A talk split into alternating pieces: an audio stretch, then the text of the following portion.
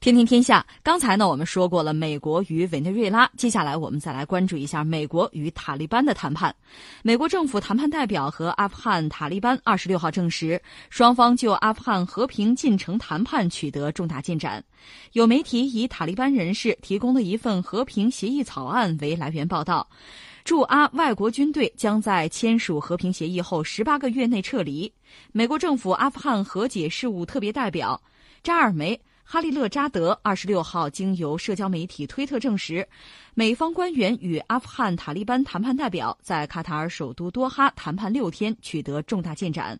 他没有提及重大进展所指的具体内容，说不久将继续谈判。他打算前往阿富汗与阿方政府官员见面。塔利班人士向媒体提供一份和平协议草案的细节，包括外国军队定于签署和平协议后的十八个月内撤离阿富汗。塔利班向美方承诺，确保阿富汗不会受基地组织和伊斯兰国等极端组织利用，发动针对美国及其盟友的袭击。双方定于二月份在多哈继续下一轮谈判。这个格局的变化也很有意思，但是我觉得也许还需要一段时间。嗯，这并不是一个最终的结果，慢慢看哈。但实际上我们要知道，其实特朗普一直想从阿富汗撤军，这只脚早就想拔出来，十几年、十七年了，是吧？不好撤呀，早想拔出来，嗯，但是一直没出来。甚至你看他刚上台的时候就想走，结果又没走了。不但没走了呢，就是军方还要求他，你还得增点兵。嗯，嗯，也没办法。但是从特朗普这个人，你分析他七十多岁老头了吧？从内心讲，一旦有一个信念哈，始终是想落到实处，想撤他肯定是真想撤。但是真想撤是这么几个问题：一，你得安安全全的、全息全尾的撤出来，你不能让人打个稀巴烂哈，落花流水的跑出来，这也不行。另外呢，就是你一旦撤的话，整个阿富汗的局势会有很大的变化。对，权力真空谁填补？另外，美国所谓的利益怎么维护？这些问题他得考量。从美军来讲，就是。前段时间我们知道马蒂斯还在台上的时候呢，他是不愿意撤的。他是从美国一个军人的角度考虑怎么维护美军的利益，我得留在那儿，政府得掏钱。但是现在这位被踢出去了，嗯，所以现在实际上在，呃圈里边包括所谓在什么五角大楼，真的违拗特朗普意志的高官是很难存活的。在这个状况下呢，撤军的可能性我倒觉得是比较大的，这是一个我们要说的。只不过就刚才我说的俩问题。你总得走的安安全全的吧？你不说光鲜亮丽的撤，你总不能灰头土脸的撤吧？再就是一旦走了，这个权力真空怎么填补？这里面最核心的就是塔利班啊。嗯。再就是我美国的传统的我得到的那个利益，假设有的话啊，我不能丧失啊，甚至能再捞一把，我还要捞一把呀。包括我随时可以再回来，就像那灰太狼似的，我还要回来的是吧？你想回来，随时能回来。这个这个渠道，这个权利怎么样把握在自己手里？我相信这是美国人在考虑的东西。这是一个啊，嗯，那翻回来我们再说塔利班或者说阿富汗，阿富汗这个国家，我从小吧脑子里两个很深刻的这个印象或者外号，一个就叫帝国坟场，就是历史上很多大国哈征服阿富汗，这么个小国吧，又不不富裕，甚至很贫瘠的一个山国，一脚踩进去就就拔不出来，一出来就是一层皮，嗯，就是尤其最典型的就是苏联，嗯，呃，进入阿富汗十年，最后到苏联解体，解体前出来了，那你想损耗很大。而且你像包括美国西方国家也希望他一脚踩进去拔不出来，弄个口子放血吧，你待一天放一天血呀。其实美国在阿富汗待十几年也等于天天放血呀，人吃马喂。其实美国大兵又很娇气的，他吃的东西不是随便的东西，那得从国内往这儿运。另外呢，他那个车到了阿富汗之后，怕地雷，又怕什么这个呃武装分子的这个偷袭，太金贵了。对，他也装装甲板，就那车得改装。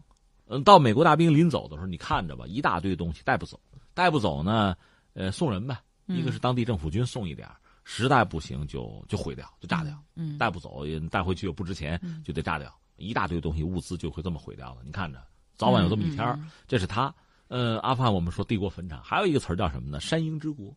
我曾经看过一个阿富汗的，是一个诗人还是一个什么人吧，有点文化的一个人，他就感慨很悲哀，说什么？说你看我们这人吧。就是外国的侵略者来了，外族入侵了，我跟他们干啊！他们走了，我们自己人干，就自己跟自己打，打的不亦乐乎。就当年苏军入侵阿富汗嘛，那就跟苏军干呗，侵略者呀，啊，各种圣战者组织就跟他干。等到苏联人走了，那自己干，这国无宁日啊，自己跟自己搞得乌烟瘴气的，各种各样的军阀都是部族嘛，什么长老啊、武装啊，都有枪啊，尤其打了苏联之后，他们手里都有枪嘛，这闹得不亦乐乎。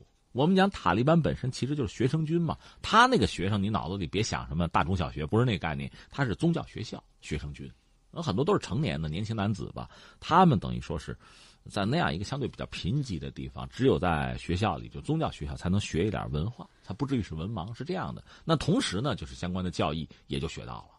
他那个学生军是很能打的，结果一下子就是把阿富汗几乎是统一啊，绝对统一谈不上，但是基本上把政权拿到手了。那么这个政权呢，一方面他肯定有自己的一套东西。你既然拿了国家的政权，基础设施建设呀、居民的什么教育啊、卫生啊，这你得搞啊，对吧？这肯定要搞。作为一个政权，这要搞的。但另一方面呢，他这个政权本身是原教旨主义的，对吧？严格按照教义来治国，是吧？所以原来很多在阿富汗，哪怕是在就是喀布尔政权，就是苏联入侵时期，你看喀布尔什么的那个大街上，你看那个女生那个服装。嗯，不是说多时髦多性感，但总的来说是比较开放的。那么到现在不行了，完全不行了，而且要回到回到家庭，女人都不能就业的，就是各种各样的这个清规戒律吧，这就来了。所以后来又赶上拉登又跑到这儿，美国就趁机也打进来，在这歇个钉子，就推翻这个塔利班这个政权。但是只是推翻了，它只不过是个形式而已。所以美国人呢，说到底也不明智。因为你眼睁睁的看着当年苏联是怎么一脚陷在这儿的，你这一脚进去你也拔不出来了，而且你只是推翻了塔利班在首都的这个政权，是吧？只是政府大楼没了，那牌子没了，他那个游击队啊，他那个就所谓的就是武装分子、武装组织，那个管理结构其实都还在，他还适合打游击，是这么个状况。而且真的在阿富汗待不下去了，过了边界跑到巴基斯坦歇一歇，这都是可以的。当地的环境就是这样，巴基斯坦本身也存在确实很大的问题，就是它的安全，它的这个中央政权对地方的管理本身就有这个问题，这你还赖不着他，他管不了，鞭长莫及有的时候，所以这就闹起来了。那美国就撤不走了，一撤，只要美国一撤，塔利班就会卷土重来。对啊，所以说我们就想问哈，就是美国撤军之后，到底会给阿富汗的局势带来什么样的影响？就是。阿富汗会不会迎来他们期待已久的那种和平？因为这个地区会不会有其他的势力可能会对阿富汗进行渗透也好，控制也好？这是一个特别无法回答的问题。你刚才就说，比如和平，这个和平你怎么理解？如果说美军入侵阿富汗之前有没有和平，就是塔利班治下有没有和平，你也很难讲，那就是和平。嗯，那是可贵的，你都很难讲，因为这国家确实这么多年这个战乱到现在。大家都知道应该是和平、建设、发展、生存是第一位的吧？应该是这样的，实际上恐怕真的很难做到。一个是它还是原有的那个格局，就是不足势力、不足武装是存在的。嗯，你看，这是一个基本盘，在这个基本盘之上呢，又有几股力量。你看，一个是美军，嗯，呃，再就是塔利班，还有阿富汗的宪政权。阿富汗这个宪政权呢，应该说是美国帮忙弄起来的，而且美军给大量的援助。甚至我们开个玩笑，他也好，什么伊拉克也好，那个政府军啊，你如果不看脸，就看服装，看他们的装备，你会以为是美军呢。是美国给好多东西，当然不能打，这是真的。那么阿富汗目前这个宪政权对阿富汗本身的控制是很有限的。一方面呢，如果美军真的撤了，这个政权能撑多久，或者能控制多大的面积，这都是都是大家能猜得到的。嗯，你可能维持不了太久。但是呢，这又是美国人给扶持起来。所以，如果美国人直接和塔利班谈，绕过这个宪政权的话，他也会觉得没有存在感。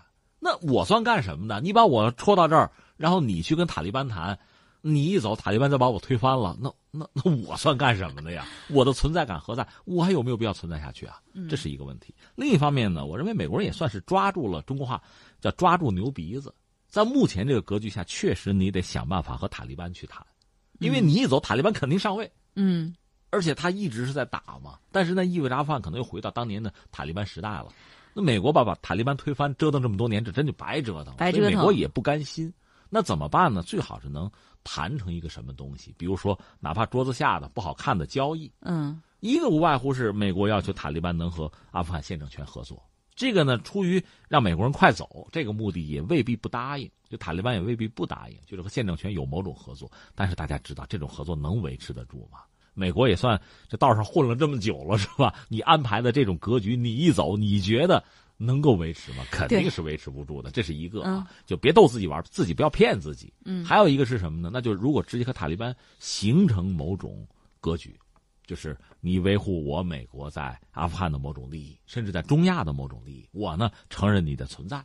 塔利班那个现政权呢，表面的合作或者干脆就自生自灭，这样行不行？也无外乎是达成这些东西。问题在于这两家啊，先说美国，美国向来说话不算数，就不用多说了。是你要真的是永远是说话算数啊，堂堂正正啊，一个唾沫一个钉儿那我觉得朝鲜核问题都好解决，这不是不算数吗？那翻回来，你又怎么指望塔利班说话算数啊？对，呃，我觉得您的言外之意，也就是说，将来不排除阿富汗陷入新一轮战乱的可能性。所以现在美国，我觉得是下下签儿哈，但实际上最靠谱的是什么呢？